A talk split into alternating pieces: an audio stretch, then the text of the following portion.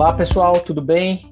Sou Paulo Excel, sócio-diretor aqui da Iocto e a gente está começando mais uma iniciativa aqui da, da série Conhecendo Gigantes. Série essa que vai estar disponível aqui nas plataformas digitais, LinkedIn, YouTube e também no nosso canal de podcast, o MindTech. Hoje a gente está recebendo aqui mais uma figura ilustre no mercado de tecnologia. Para mim é um privilégio enorme poder receber e ter a contribuição. Eu estou aqui com a Fernanda Toscano, Fernanda que hoje é CIO da Veloy, que é uma empresa aí de meios de pagamento voltado para a área de mobilidade. Só trazendo um pouquinho aqui do, do histórico da Fernanda, né? Além da formada em Ciência da Computação pela Federal de Uberlândia, tem MBA em Gestão de Projetos é, pela Fundação Getúlio Vargas, também é, atuou aí também com uma especialização em transformação digital pelo MIT. E Fernanda carrega uma carreira em empresas né, oriundas do setor de telecomunicações, passou por empresas de tecnologia, é, seguros e hoje no meio de pagamento. Fernanda, super obrigada, é sempre um prazer falar contigo. Obrigada, agradeço demais a oportunidade de poder conversar aqui e trocar um pouquinho de experiência, né? É isso aí. Esse é o propósito, de fato, dessa, dessa iniciativa que a gente tem, até para inspirar outras pessoas também em, em, alavancarem as suas carreiras, ouvindo de, bebendo, vamos dizer assim, da fonte de pessoas que já vive, vivenciaram muita coisa, né? E estão vivenciando também a transformação nas empresas. Fernanda, a gente sempre começa aqui o bate-papo tentando entender o que foram gatilhos, né, que, que fizeram você tomar a decisão per, pela carreira em tecnologia. E a gente queria ouvir um pouquinho dessa história em particular. É, a minha entrada em tecnologia é bem diferente, assim.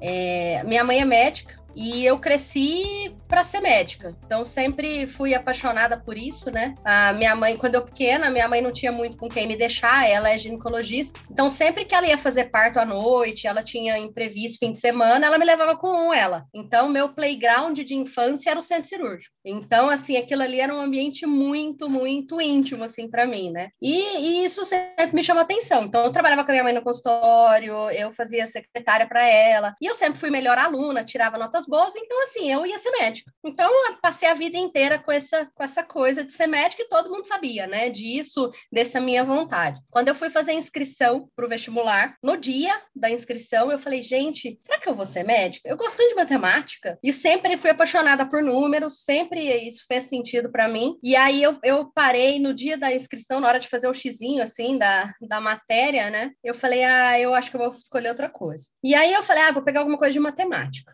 Aí quando eu fui, fui, olhar, eu falei, eu odeio física, sempre odiei física. Aí eu falei, não, mas tem que ser matemática sem a física. E aí eu fui eliminando o que que tinha, eu comecei a olhar ali assim. Aí eu falei, quer saber, eu vou fazer computação. Se eu fizer hum, hum, é, medicina, eu vou ter que ficar estudando seis anos, depois mais dois para começar a trabalhar. Eu quero minha independência, eu quero poder é, ter meu dinheiro, trabalhar em computação, meio período, eu consigo trabalhar. Falei, nossa, é, é minha vibe. E, e, é engraçado que, assim, fiz a inscrição em, em ciência da computação. Naquele momento, eu nunca na minha vida tinha ligado um computador. Nossa. Tinha computador na minha casa, é, tinha um lá na época, e quando eu precisava, eu pedia pro meu irmão. Meu irmão mexia para mim, meu irmão fazia coisas para mim, mas eu nunca tinha mexido. E aí eu fiz a inscrição e assim foi. Passei e entrei. Eu tinha 16 anos na época, eu era muito menina. E aí, quando cheguei lá, eu lembro assim, meu primeiro dia foi muito complexo, muito, muito difícil, porque eu pensei, gente, o que eu tô fazendo aqui? Não tem nada a ver. Quando eu cheguei em casa para contar para minha mãe, minha mãe ficou muito tempo sem conversar comigo, ela não olhava na minha cara.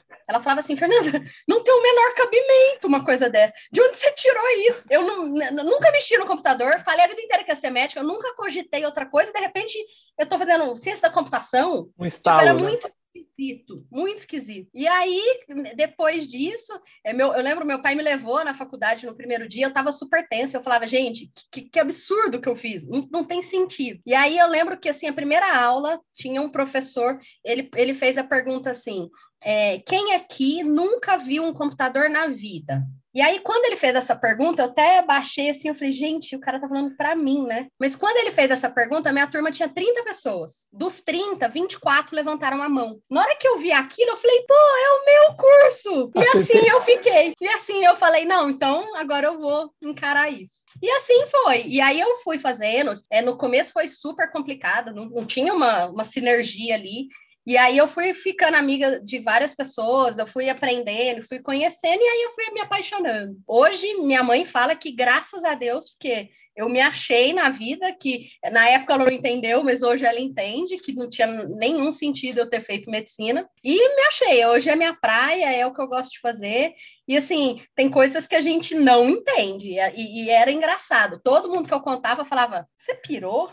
Mudou o rumo, né? O que aconteceu, né? Mas hoje todo mundo fala: "É minha cara, é, tem tudo a ver com o que eu sou." Que legal. Você vê que é, como né, as histórias às vezes, né, a influência de pais assim, ela é muito presente, né, na vida da, né, do, do, adolescente que está ali se formando, Sim. tentando entender, mas por um, um estalo, né, às vezes de destino, por eliminação, né? Você teve um, um framework para chegar à conclusão daquilo que você optou, né? E no fim tudo deu, deu certo ali, evoluiu. Acho que é, acaba sendo um case bastante legal aí também. Fernanda, você que, que vivenciou, né? Acho que empresas de telecomunicações que tem um aparato robusto de tecnologia, passou pela indústria de software, passou por empresa de seguros, e hoje você está inserida num contexto no mundo de meio de pagamento que nos últimos anos né, deu um boom, um salto, né? A gente mudou os nossos hábitos de como a gente paga as coisas e eu acho que isso aí é um processo em evolução. Mas eu queria que você trouxesse um pouco desse panorama comparativo, né, de como a tecnologia evoluiu, né, e como que ela tem impactado esse setor, né, de meio de pagamento hoje também, né? Conta um pouquinho pra gente, principalmente porque eu sei que tem pessoas que nos assistem aqui, que vêm, que às vezes nem sabem, né, o que, que a TI faz num setor como esse. Né? É uma indústria em ebulição, né? Acho que isso que acabou me até me brilhando os olhos para estar tá aqui, né? Para estar tá nesse contexto diferente. Então, assim, tem muitos conceitos novos entrando, né? O Open Banking já está aí, toda a transformação que o Bacen está proporcionando aqui. Então, assim, tem muita coisa acontecendo dentro desse mercado, né? É, no nosso caso aqui da Veloy, a gente tem um propósito muito grande de simplificar a mobilidade, né? Como trazer essa experiência invisível, como a gente ter toda a experiência, esse ir e vir, esse a, o mover de um ponto para o outro ser simples em qualquer contexto. Então, assim, a gente tem um, um propósito muito grande de, de descomplicar a indústria financeira para que a experiência faça sentido, né? Então, isso é muito do propósito do que a gente faz aqui. E, e com isso, a gente tem tecnologias muito de ponta aqui, né? Então, é, na minha carreira, eu tive várias diferenças de indústria. Então, quando a gente fala de uma indústria de, tele, de telecomunicações, é sempre tecnologia de ponta, é muito rápido, é muito para ontem. Então, assim, é tudo inovação muito latente. E eu fui para uma indústria de seguros, onde é tudo muito tradicional, onde é tudo muito pautado na qualidade, em processos, em compliance, em coisas muito mais mais processuais do que tecnológicas. E agora eu volto no auge de tecnologia, que onde hoje eu enxergo que as grandes inovações, as grandes mudanças de paradigma ali estão nessa, nessa parte de, de, de meio de pagamento, né? E tem muita coisa por vir, muita coisa por vir. Então, assim, ainda mais economia da forma que está hoje, tanta mudança que está tendo, todos os bancos digitais que trouxeram novas experiências, no, novos impactos nas vidas das pessoas, acaba realmente mexendo na indústria ali de uma forma bem significativa, né? E de bastidores, assim, me conta algo que você entende como tendência também, uma tecnologia que talvez aos olhos de consumidores a gente não enxerga, né? Mas que é uma coisa muito disruptiva, né? Que você também talvez se deparou com uma surpresa, né? Também, porque às vezes, como você falou, né? Às vezes é uma, é uma indústria invisível para quem consome, né? Mas para quem gosta de tecnologia, né, deve ter algumas coisas também que, cara, são o topo do coisa. Só como um exemplo aqui também, eventualmente. É, aqui a gente tem bastante coisa, né? É, o, o que que para mim é, faz muito sentido aqui na Veloy? Como a gente nasceu cloud first, então assim eu não tenho aqueles desafios tradicionais da área de tecnologia, né? Que são aqueles legados, monolitos é, gigantescos, aqueles data centers infinitos e tal. Então eu não tenho nada disso. Então eu sou 100% cloud, é tudo com microserviço, tudo componentizado. Então, assim, a gente está num, num patamar diferente. Então, isso abre portas para inovações de outra forma, né?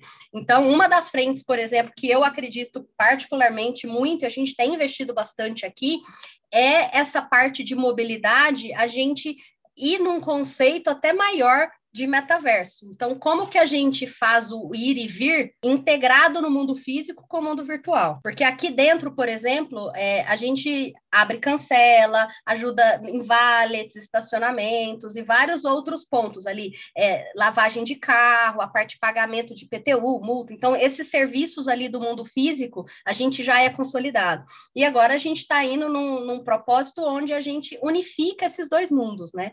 Então, o ir e vir não necessariamente eu preciso sair da minha casa. Então, a mobilidade, ela passa em eu estar em outros ambientes, em outros locais, sentir a experiência, sentir o que está acontecendo ali, e a hora que terminar, eu desligo e vou para minha cama sem ter o trânsito, sem ter todo aquele atrito que é gerado quando você faz um deslocamento, né? Claro. Então a gente tem investido bastante, tem muita tecnologia associada a todo esse meio que, que, que eu particularmente acredito bastante. Então, é, para isso a gente tem estudado bastante blockchain, toda a parte de NFT, que, que temos já vários cases aqui dentro nesse sentido. A parte de realidade aumentada também é uma tendência muito grande que já está vindo, né? Então, hoje, assim, tem muitos conceitos que eles já estão em prática, as empresas já estão tirando o ROI imediato ali, né? Então, é o que eu falo, todas essas tendências de fluidez do físico com o digital, ele tem um custo muito mais baixo, então, quando você fala de um squad ali nesse âmbito, ele tem um custo mais baixo e um, e um retorno muito mais rápido. Claro. Então, acho que isso acaba simplificando ali, traz um contexto diferente, e quando a gente fala na, na, nossa idade aqui, a gente tem que fazer uma transformação para entrar nesse meio. Mas quando a gente fala dessa geração nova, eles já nasceram no metaverso, Exato. eles já estão lá. E eles estão muito próximos de fazer 18 anos, 19 anos e serem maiores de idade. Então, é, é, isso vai ser acelerado de uma forma que nunca foi. Então, uh, o tempo que demorou para a Web 2.0 ter, ter virado, a 3 ela vai numa outra velocidade, porque as pessoas não transformarão, elas já estão lá. Exato. E hoje, a, a, capacidade de processamento, toda a transformação de nuvem, o 5G que está chegando agora aqui de forma mais forte, isso é, é uma conjunção de tecnologias, e, e aí a gente muda de patamar de discussão, porque até então eu tinha uma tecnologia aqui que trouxe alguma coisa coisa, a outra trouxe outra coisa. Agora não. Agora a maturidade de N tipos de tecnologia vai viabilizar um conceito novo. Então, esse é um ponto que realmente eu tenho me dedicado, estudado bastante, porque não é sobre si, é sobre quando. quando. Então, acho que quem entra primeiro tem uma, uma possibilidade muito diferente, né? Você aprende, você tem chance de errar, de acertar, e só quando você vive isso que você consegue identificar as oportunidades que isso traz, né? Sem dúvida, sem dúvida, mas você vê como é legal, né, pensar e explorar possibilidades dentro de um contexto que se permite a isso, né? Como você mesmo falou, e de novo, não tem o certo ou errado. Existem contextos de empresas, né? Empresas que talvez estejam nesse movimento de mover monolitos, né? Ir para o mundo cloud ainda está um passo muito atrás de permitir uma agenda como essa, como você mesmo trouxe, né? De olhar para outras coisas. Mas é muito, muito legal ver essa, essa evolução e as possibilidades, né? Que, que vai trazer aí para novos negócios, novas possibilidades e que vai impactar de fato a vida da, das pessoas. Na cadeira de CIO, né? Eu acho que qual que é o maior desafio que você ou colegas, né, que estão na mesma situação, vocês trocam que vocês consideram que é o desafio número um para desse cargo, né? Que é uma coisa que é, o pessoal fala muito, poxa, eu tenho né, a missão de chegar, ser um CIO e tal, mas quando está na cadeira, o que, que vocês compartilham que é o maior desafio dessa, dessa posição? Eu acho que o maior desafio é hum. realmente engajar as pessoas no caminho, é dar o propósito às pessoas. Eu acho que o grande desafio é realmente garantir que o time entenda o seu real propósito e vá com você para aquele caminho. Eu acho que, sem dúvida nenhuma, esse é o maior desafio. Porque, assim, nas estruturas de gestão antiga, quando a gente tinha o comando e controle, você decidia, dava uma ordem e aí a pessoa tinha que cumprir, senão estava fora. Hoje em dia não é assim mais que funciona. Hoje em dia as pessoas fazem o que elas acreditam. E para elas acreditarem, elas têm que fazer parte dessa construção. Então, você criar um ambiente onde você comece a deshierarquizar a companhia e comece a trazer quem realmente conhece para a cadeira de decisão, isso muda o jogo. Só que para você fazer esse movimento, são vários caminhos que você precisa trilhar. Então, a, aqui, por exemplo, uma coisa que eu falo sempre: eu não, não me considero na cadeira de TI. Eu não, eu, eu não topo essa cadeira.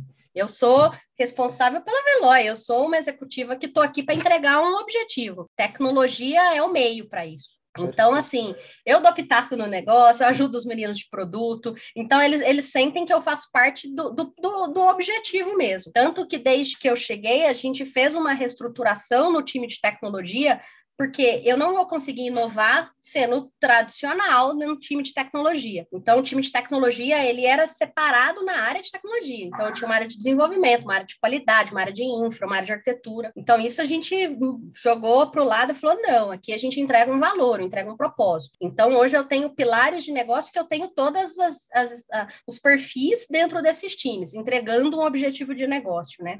Então, assim, eu, eu diria que o maior desafio, sem dúvida nenhuma, é como como mostrar isso, como vender uma ideia tão diferente, como realmente engajar o time num propósito específico, sabe? Como trazer todo mundo para esse movimento, porque assim, tradicionalmente sempre foi coordenador, gerente, claro. superintendente, claro. diretor, e aí o diretor decide e tal. E, e, eu acredito muito numa frase que um dos meus ex-presidentes falava, ele falava, a ideia de chefe é a pior. E eu acredito nisso. Para mim, assim, o papel do líder é fazer as perguntas, não dar as respostas. Então, você criar um ambiente corporativo que você dá espaço para isso de forma genuína. Porque quando você fala o ágil, ele, ele pode ser duas coisas. Ou ele é uma metodologia, ou ele é um mindset. A, a grande maioria das implementações que eu já vi de ágil implanta-se metodologia. E a metodologia do ágil por si só, eu não acredito que ela funcione. É, ela só funciona quando isso vira um mindset corporativo mesmo, onde o empoderamento e a autonomia, junto com a responsabilidade, ela é legítima. Ela realmente acontece. Então, é, acho que esse é o grande desafio, levar real, todo mundo nesse objetivo, nesse propósito, para esse caminho, porque não é simples. Não é todo mundo que entende, não é todo mundo que compra, e aí toda essa transformação cultural ali tem muito ruído pelo claro. durante o processo. Claro, é um processo de mudanças, né, que envolve gera, vamos dizer assim, expectativas, gera uma série de fatores aí, mas questão do engajamento é um ponto importante. Você é uma pessoa que já contratou e formou muitos times né, ao longo da tua carreira, né? Mas, na sua opinião, até para deixar aqui como dicas, né? O que, que são habilidades né, que para você tem muito valor quando você vai contratar pessoas para dentro das suas estruturas, Fernanda? Até para em termos de competências, né? O que, que para você é primordial? Tenho uma que é a número um. Essa eu nunca abro mão. E eu contrato paixão porque em geral as pessoas contratam skills e demitem pela, pela energia. Eu contrato paixão. Como, como que a pessoa, qual é o empenho, qual é a dedicação emocional, como é que ela acredita no que ela faz, qual é realmente a entrega que ela é capaz de dar em alguma coisa. Porque assim, é, toda a, o hard skill ele é muito importante, claro, depende, depende da posição, ele é fundamental. Mas se não tem o soft skill, não adianta. Você não consegue ensinar é, soft skill para ninguém, hard skill você consegue. Então, assim, em geral, eu foco em qual é a paixão da pessoa naquilo, como realmente ela acredita naquilo, porque se ela acredita, o resto a gente corre atrás. Se tem, se tem esse empenho, se tem essa vontade de fazer acontecer, o resto a gente acha um jeito, a gente encaminha.